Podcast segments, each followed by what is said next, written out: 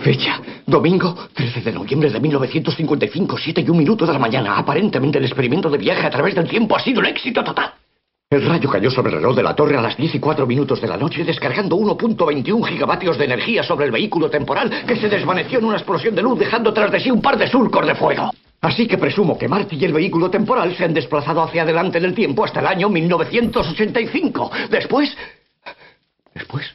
No logro recordar lo ocurrido. De hecho, ni siquiera recuerdo cómo volví a casa. Quizá los gigavatios que recibí, combinados con el campo de desplazamiento temporal generado por el vehículo, produjeron una disfunción de mis ondas cerebrales, lo que me indujo a sufrir una amnesia pasajera.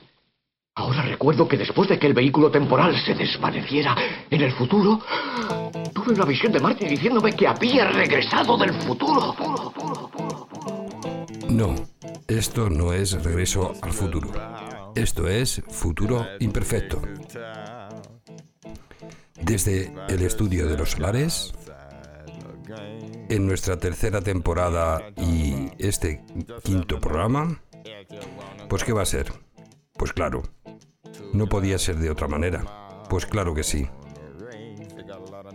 Como el ave fénix renace de sus cenizas, nosotros volvemos con más fuerza. ¿Quién nos habla? Javi Pater.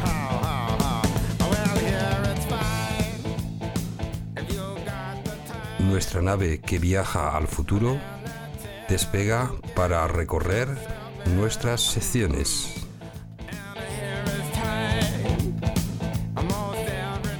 Alcalá, Cultura, El Rincón del Druida, Paseo por las Tres Culturas, Espacio para reflexionar y ya sabéis, música, mucha música. Ahora os quiero comentar a esos amigos que nos siguen a, través de nuestros, de nuestros programas. Bueno, pues mm, estoy muy contento porque ya llegamos casi a los 300, 300 escuchas y bueno, pues mm, casi todas, bueno, la gran mayoría son de España, pero también tenemos de Francia, Portugal, Polonia, Canadá, Colombia y Rusia. Pues ya sabéis, si nos escucháis de, desde allí, os mandamos un saludo. Y ahora, este programa mm, es homenaje a, México. Ha sido muchas casualidades a la, hora de buscar música y de, y de muchas cosas que tenía pendiente. Y bueno, en este, en este homenaje Eh, uno de ellos es Molotov, otro es Bumburi y otros son Los Secretos. México acogió a los exiliados republicanos que fueron recibidos con los brazos abiertos por el país. En aquel tiempo gobernado Lázaro Cárdenas del Río, entre 1934 y 1940. Estos exiliados huían de la guerra civil y del franquismo, pero también de las malas condiciones que les acogían en Francia. Los gobiernos de la República Mexicana y Española habían preparado el exilio para un gran número de españoles, cuyo desembarco tuvo el día 13 de junio de 1939, fecha que el barco tocó tierra en Veracruz. Y bueno, mm, si vosotros, em, para que em, este, este hombre, eh, Alcalá, le, le, hizo un monumento y está en una plaza. No sé si será muy conocido, pero si vosotros vais desde la comisaría, para que tengáis una referencia, hacia Meco, eh, justamente en la primera rotonda es donde está el ancla. Si continuamos, hay una pequeña rotonda donde el pabellón del Caja Madrid y ya nos incorporamos a esta tercera rotonda en las confluencias de la calle Miguel de Unamuno y la calle Ávila y bueno, pues eh, Alcalá le hizo este, este monumento. Espero que con esto sea un poquitín más conocido. Y bueno, y ahora os quería hablar de, del grupo que decíamos, del grupo Molotov. Eh, bueno, pues eh, esta canción que se llama James the Power, Dame el Poder. Eh, sin lugar a dudas, la canción más conocida de este grupo mexicano. Es un himno de protesta eh, que muestra la desilusión y la rabia del pueblo mexicano hacia el gobierno que abusa del poder. Un tema cargado de fuerza, coraje, que incita al pueblo a no rendirse y a no bajar la cabeza y a no dejarse maltratar por los detentores del poder. Así que os dejo con Molotov.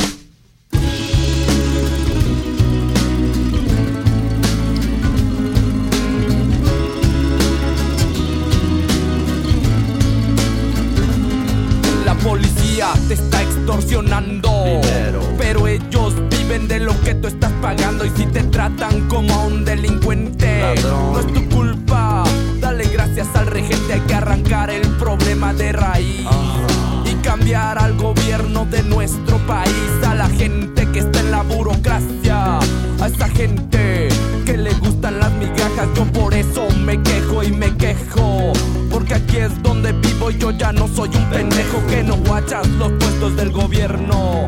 Hay personas que se están enriqueciendo, gente que vive en la pobreza Nadie hace nada porque nadie le interesas. La gente de arriba te detesta. Hay más gente que quiere que caigan sus cabezas si le das más poder al poder. Más duro te van a venir a coger. Porque fuimos potencia mundial. Somos pobres, nos manejan mal. Dame, dame, dame, dame todo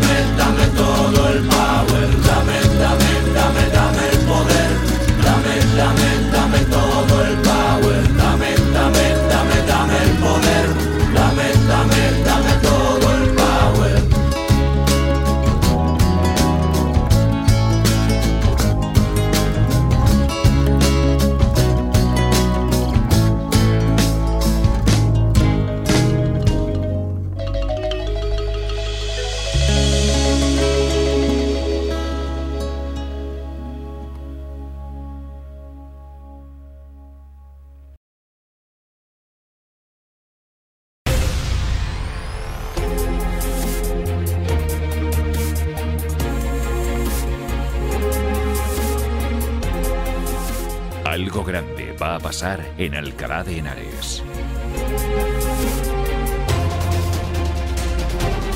donde la realidad y la ficción se mezclan.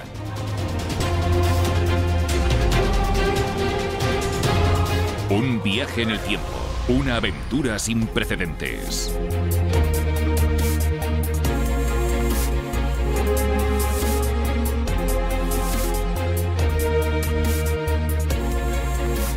Mercado Cervantino de Alcalá de Henares. El que no sabe gozar de la aventura cuando le llega, amigo Sancho, no se ha de quejar cuando se le pasa. Bueno, pues ahora pasamos a nuestra siguiente sección, a la Alcalá Cultura. Pues habéis escuchado la cuña de nuestro mercado cervantino. Eh, para los amigos que, nos escucháis, tanto de, Alcalá como del resto del mundo, eh, deciros que Alcalá, declarada la ciudad Patrimonio de la Humanidad por la UNESCO en 1998, otro año más ha regresado al siglo de oro. El pasado eh, martes 8 al domingo 13 de octubre tuvo lugar la 21 edición de su tradicional mercado cervantino. Este era su segundo año como fiesta de interés turístico nacional. El mercado medieval de Alcalá es el mayor de España y de Europa, pues ocupa todo el casco histórico, desde la plaza de San Diego, donde se ubica la universidad, hasta el huerto del obispo, muy cerca del palacio arzobispal. Ya hará un repaso eh, por la Universidad de Alcalá. Ya sabéis, las visitas por el Jardín Botánico en esta época de otoño, las salas de exposiciones La Fábrica del Humor, el Claustro de los Caracholos, el Museo de Arte Iberoamericano y el Auditorio de los Basilios, que es la aula de música. Ya sabéis, para todo esto consultar eh, la uah.es de la universidad y ahí encontraréis toda la información. También Alcalá Cultura, con sus salas de exposiciones, la Capilla del Vidor, la Casa de la Entrevista, el antiguo Hospital de Santa María la Rica y también lo podéis consultar en alcalacultura.es. No dejéis de ver el Museo Arqueológico, las exposiciones permanentes y temporales. Y a continuación, María José os va a comentar cómo contactar con nosotros. Muy buenas, ahora os vamos a recordar nuestras vías de contacto. Por la web futuroimperfectoradio.wordpress.com si queréis enviar un correo futuroimperfectoadh.gmail.com por Twitter arroba f-imperfecto y por Instagram arroba futuro imperfecto radio. Estamos deseando recibir vuestros comentarios. Y ahora os dejo con Mumburi y su tema Infinito. Es una de las canciones más famosas de Enrique Bumburi. En palabras del músico decía, yo pienso, por un lado, es una especie de homenaje a México muy querido y un país que nos ha tratado siempre bien.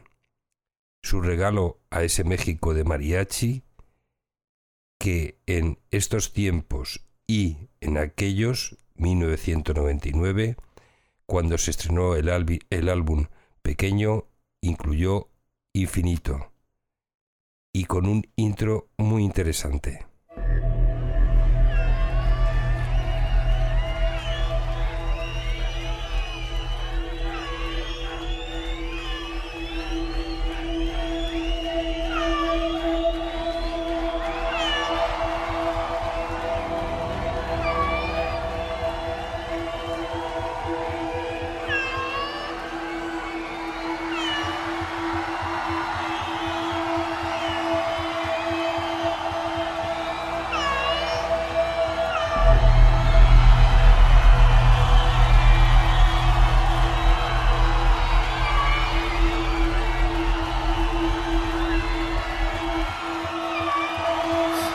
Calaste hondo y ahora me dueles.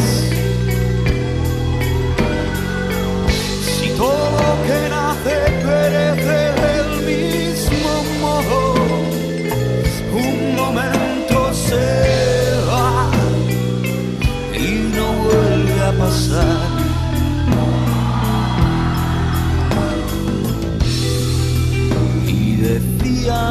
Que bonito era vernos pasear, queriéndonos infinito.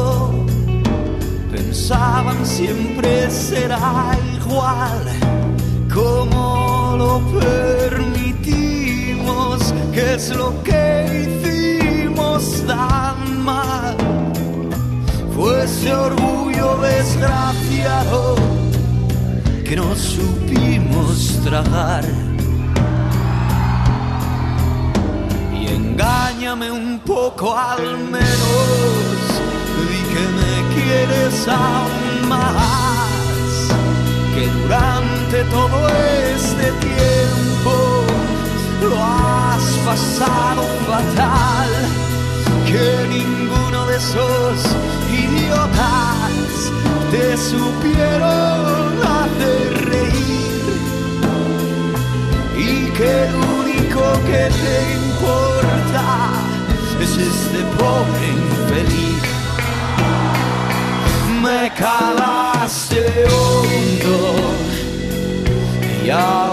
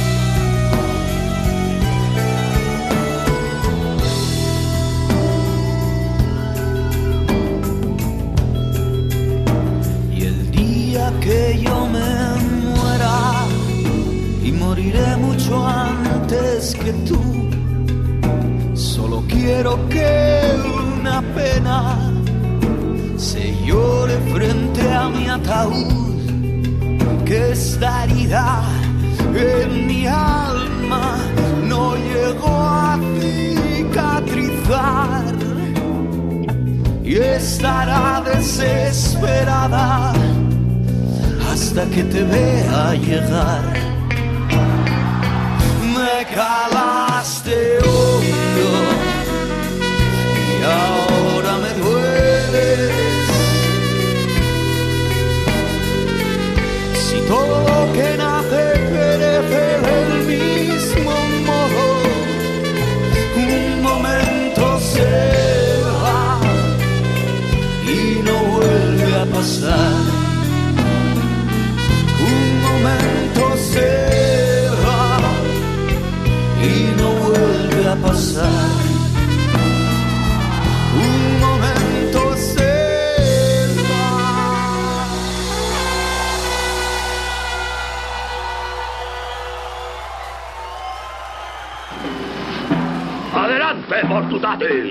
¡Rápido!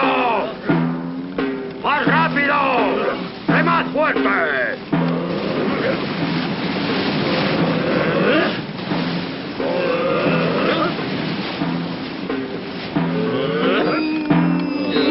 ¡Vamos, muchacho! ¡Con brío! ¡Es tu primer viaje! ¿Contento? Sí, capitán. Orgulloso de ser pirata. ¡Estupendo, muchacho! Vas a vivir unas maravillosas aventuras en el mar. Abordarás muchos barcos felicios. Hispanos.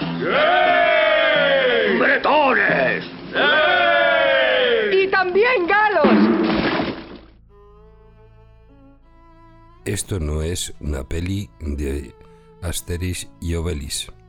Esto es El Rincón del Druida, un espacio que se dedica a la música folk y dentro de esta a la música celta en todas sus fusiones.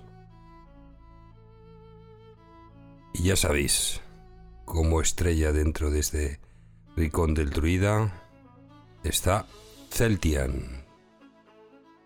Bueno, ¿qué os puedo comentar de, este grupo? El pasado 4 de octubre, eh, en la Sala Nazca de Madrid, eh, hicieron su presentación en concierto. Con esto ellos eh, mm, preparan el Tour 2019-2020, que les llevará por toda España. Empieza en Vitoria, Salamanca, Santander, Oviedo, Sevilla, Granada, Puerto Llano, Valencia, Murcia y el sábado 25 de abril del año que viene terminan en Barcelona. Y bueno, de este concierto que se celebró en la sala Nazca, fue un, concierto eh, muy vibrante. Casi llenaron 300 personas eh, esta sala, una sala muy grande. Y bueno, eh, la verdad que, estuvo muy bien. Ellos salieron muy contentos y la verdad que todo el público también. Em, de, este, de este acto, del día 4, em, eh, hice una grabación para Futuro y Perfecto Radio, nuestro nuevo canal en YouTube. Eh, la colgué hace más o menos una semana y ya llevamos eh, 300 visualizaciones. Así que esperamos que se sigan viendo y que la gente disfrute. Bueno, pues eh, os voy a dejar con el tema eh, que da título a su álbum En Tierra de Hadas.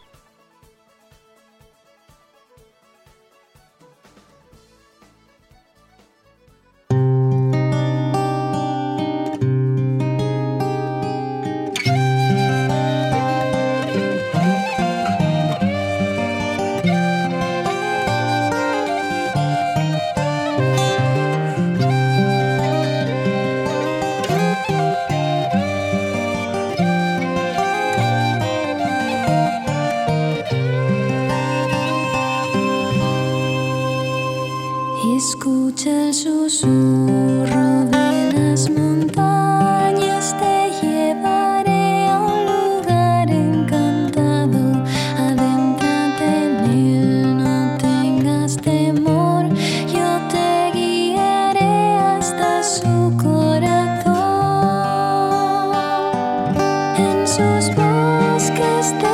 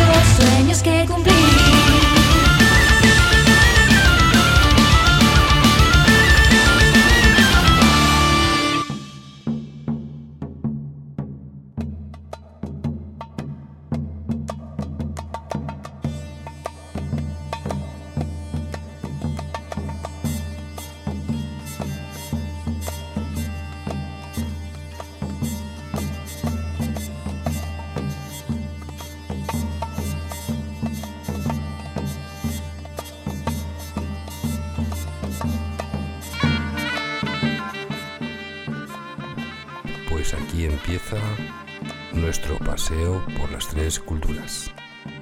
Ya sabéis, estos paseos que Antonio y yo hacemos por Alcalá, en esta Alcalá que guarda mucha historia entre sus calles y entre sus edificios y siempre esperamos que cuando salgáis a la calle veáis de otra forma.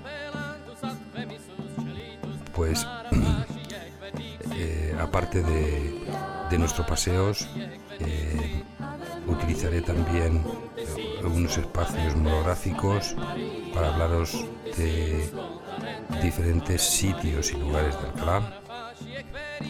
Hoy vamos a hacer el, el recorrido por el monasterio de las Bernardas.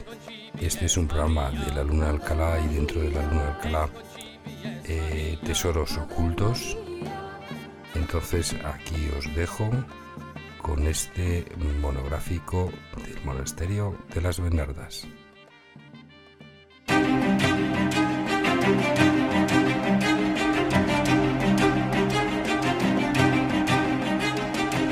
Este torreón es uno de los mayores secretos del monasterio de las Bernardas de Alcalá.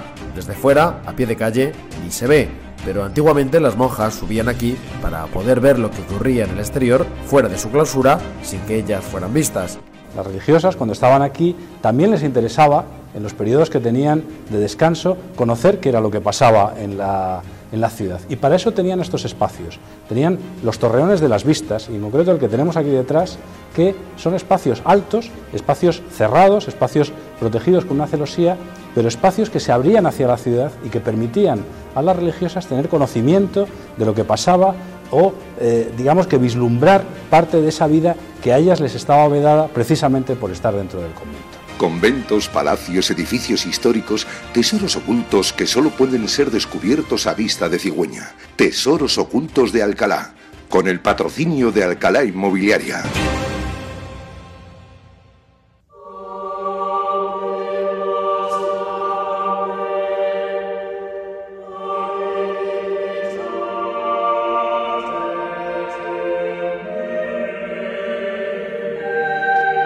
Las cigüeñas nos sirven de guía. Desde el aire descubrimos el monasterio cisterciense de San Bernardo, en pleno casco histórico de Alcalá. A día de hoy solo se visita una parte en el recorrido turístico. Nosotros entramos hasta su último rincón, de la mano de José Luis González, arquitecto de la diócesis.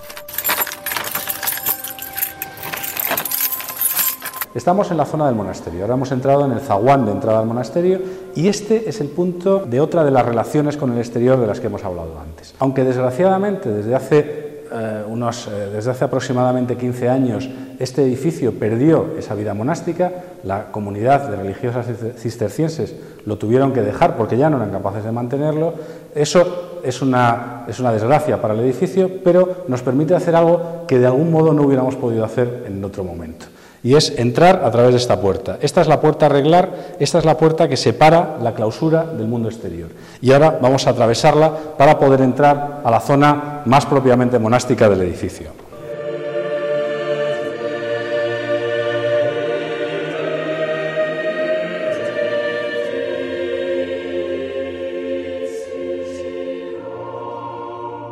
Aquí ya hemos entrado en la zona de clausura, esto ya es zona propiamente monástica. Estamos en el claustro menor. Este era uno de los dos claustros que tiene este edificio y, al contrario que el claustro mayor, donde realmente tenía lugar la vida monástica, este era un claustro que ordenaba a su alrededor las dependencias de servicio. Aquí tenemos alrededor la cocina, los almacenes, la despensa. Originalmente o inicialmente estuvo abierto en la traza inicial del, de, del, proyecto de Juan Gómez de Mora. Y las religiosas inmediatamente cuando llegan aquí, dado que no les resulta cómodo tener un claustro abierto, lo cierran e incluso empiezan a tabicarlo, empiezan a tabicarlo para crear pequeñas dependencias de servicio. Alrededor ahora mismo tenemos salas de reunión, salas de lo que probablemente sean eh, el futuro parte del futuro museo diocesano y, en todo caso, salas de exposiciones temporales.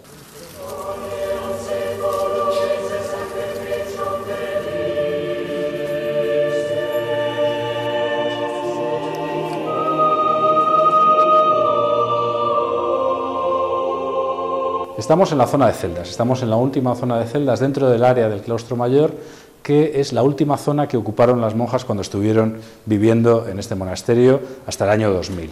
Esta es la zona precisamente que, va a ser objeto de intervención en las próximas fechas. En esta zona vamos a hacer una serie de aulas de reunión, de salas. eh, en esta zona estarán también las salas de lo que será el futuro eh, seminario menor. Estamos viendo uno de los espacios bajo cubierta del edificio. Esto eh, realmente es tremendamente interesante. Estamos viendo estructuras de madera del siglo XVII. Estructuras de madera del siglo XVII que han llegado hasta nuestros días, que en algunos casos han estado dañadas, pero que precisamente con un equipo muy completo y muy complejo de profesionales hemos logrado que vuelvan a estar en uso y que vuelvan a servir para lo que tenían que servir.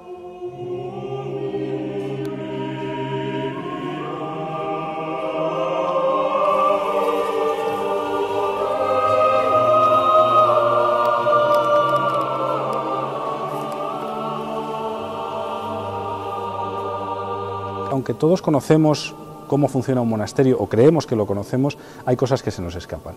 Y una de las cosas que se nos escapa es precisamente cómo eh, las religiosas, aunque son de clausura, se relacionan con el exterior. Desde este lugar se, celebraban, se celebraba la Eucaristía y ellas participaban desde el coro. Y desde este lugar también ellas, justo ahí lo podemos ver, comulgaban a través de ese pequeño ventanuco. Este lugar en concreto es la ventana del comulgatorio. Por el interior hay un pequeño reclinatorio eh, decorado con pintura por el- desde el cual las monjas, desde clausura, sin tener que salir al exterior, podían comulgar. A través de esta ventana, que se abría, ellas podían recibir la comunión del sacerdote sin tener que abandonar la clausura y sin que el sacerdote tuviera que entrar a la misma. Ahora estamos en la sala capitular. Esta sala capitular ya pertenece a la clausura y estamos viendo justo la otra cara del comulgatorio, la cara que verían las monjas y el espacio a través del cual ellas asistirían a la comunión.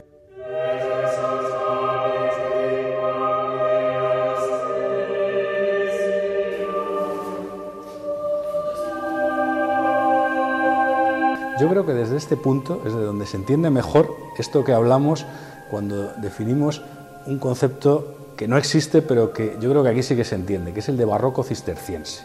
El arte barroco todos lo entendemos como algo recargado, eh, algo muy rico, y lo cisterciense al revés. Lo cisterciense es lo que va a la esencia, lo que está despojado de todo tipo de ornamento. Y aquí tenemos algo que puede parecer contradictorio, pero que no lo es, un barroco cisterciense. Ese magnífico retablo baldaquino, esos magníficos también lienzos de Angelo Nardi en cada una de las capillas, eh, estos balcones que se abren hacia el espacio central y que pertenecían probablemente a eh, los familiares del arzobispo y a diversas dignidades del episcopado. Y sobre todo, y espectacular, eh, esta cúpula, esta cúpula que vemos ahora, que ahora la vemos muy dañada, que posteriormente la podremos ver ya restaurada y que cierra de un modo magnífico el espacio. Una cúpula tremendamente luminosa, una cúpula con esa luz blanca que le entra por estos siete óculos que se abren hacia la calle y esa cúpula que eh, pertenece a una tradición arquitectónica que viene de Roma, que, que en España tiene pocos ejemplos y que uno, uno de los mejores ejemplos que tenemos lo tenemos precisamente aquí en Alcalá de Henares.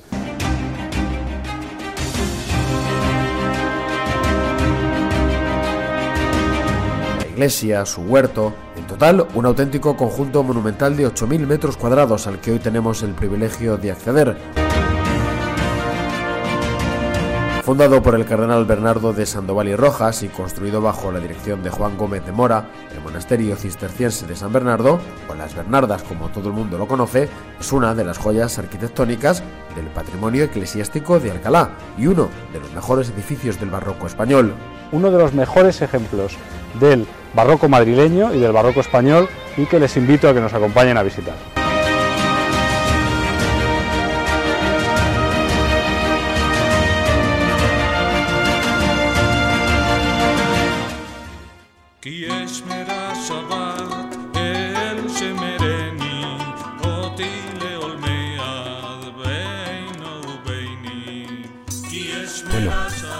Espero que hayáis disfrutado de, este edificio de las Bernardas, un rincón, la verdad que emblemático y, muy bonito, de, de relax, de paz. Pues nada, ya sabéis, eh, nos despedimos hasta el próximo. גם מי לדבר בו דברי צרחים, דברי סחור האף, דברי מלכים, הגה בתורת אל, או תחכמני. כי יש מרשבה, אל שמרני, אותי לעולמיה,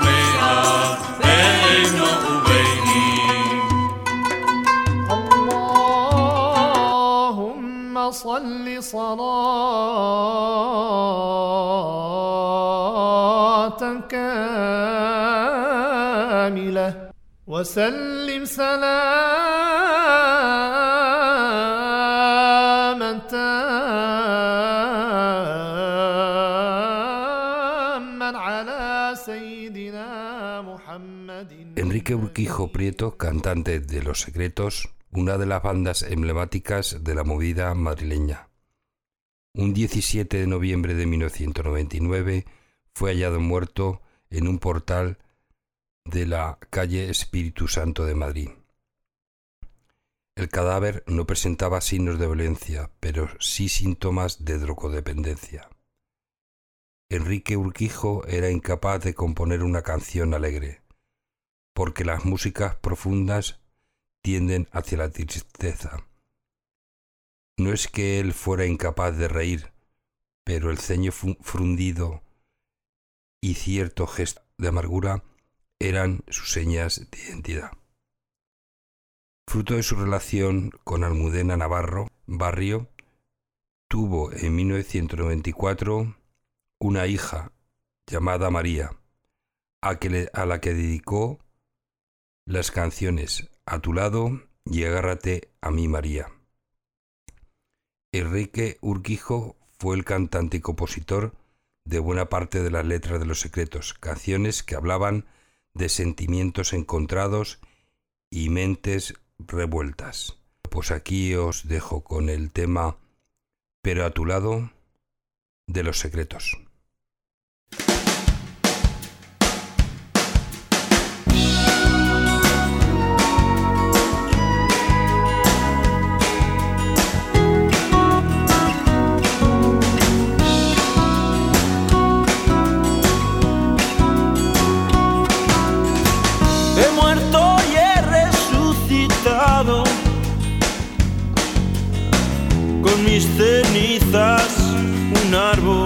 Plantado, su fruto ha dado. Y desde hoy algo ha empezado. He roto todos mis poemas los de tristezas y de penas. Lo he pensado y hoy sin dudar vuelvo a tu lado. Ayúdame y te habré ayudado, que hoy he soñado en otra vida, en otro mundo. pero a tu lado.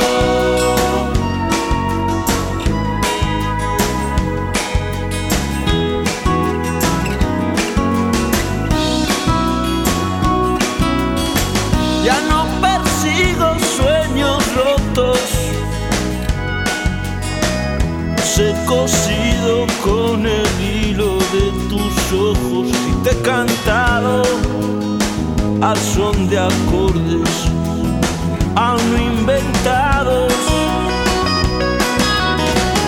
Ayúdame y te habré ayudado, que hoy he soñado en otra vida,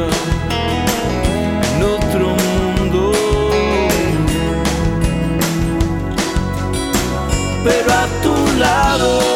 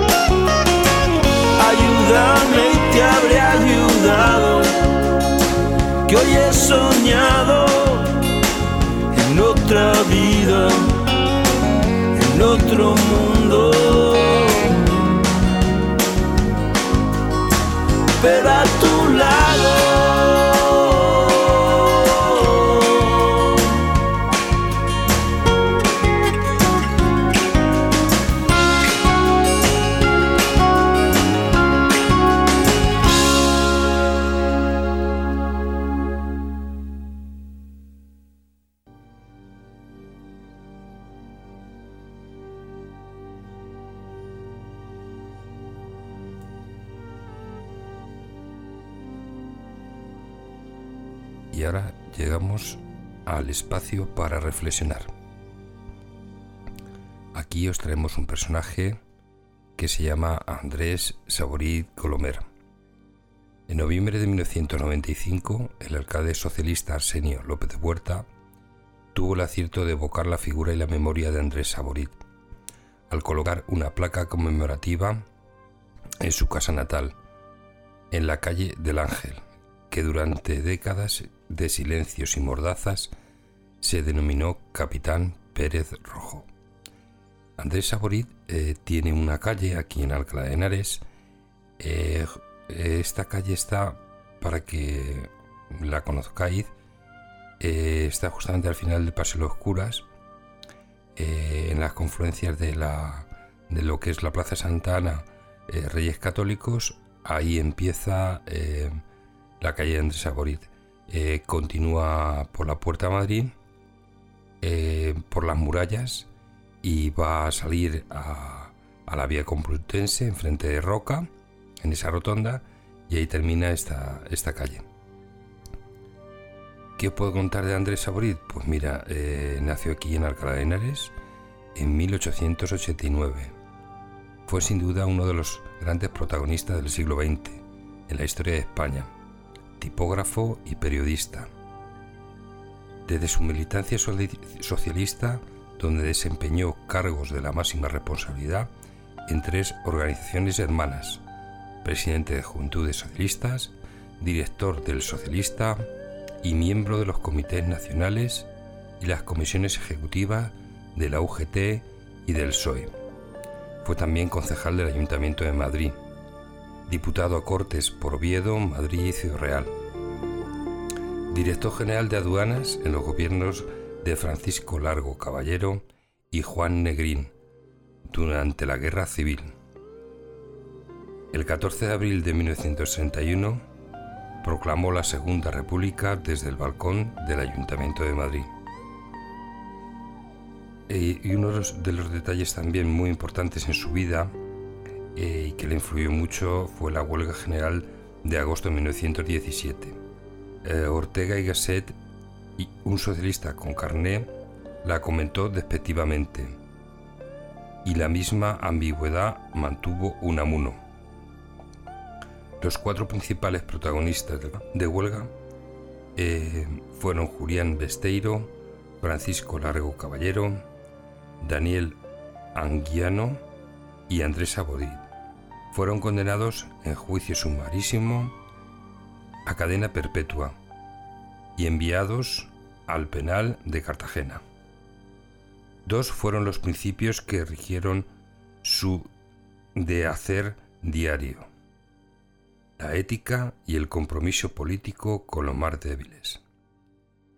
En el Ayuntamiento de Madrid realizó la apertura de la Casa de Campo, construcción de 200 escuelas, ampliación del metro, una sanidad eh, urbana, las casas baratas y la reflejó en la colonia socialista o Ciudad Jardín, un proyecto de 1915 y en 1919 Pla- Pablo Iglesias funda la cooperativa obrera para hacer esas casas.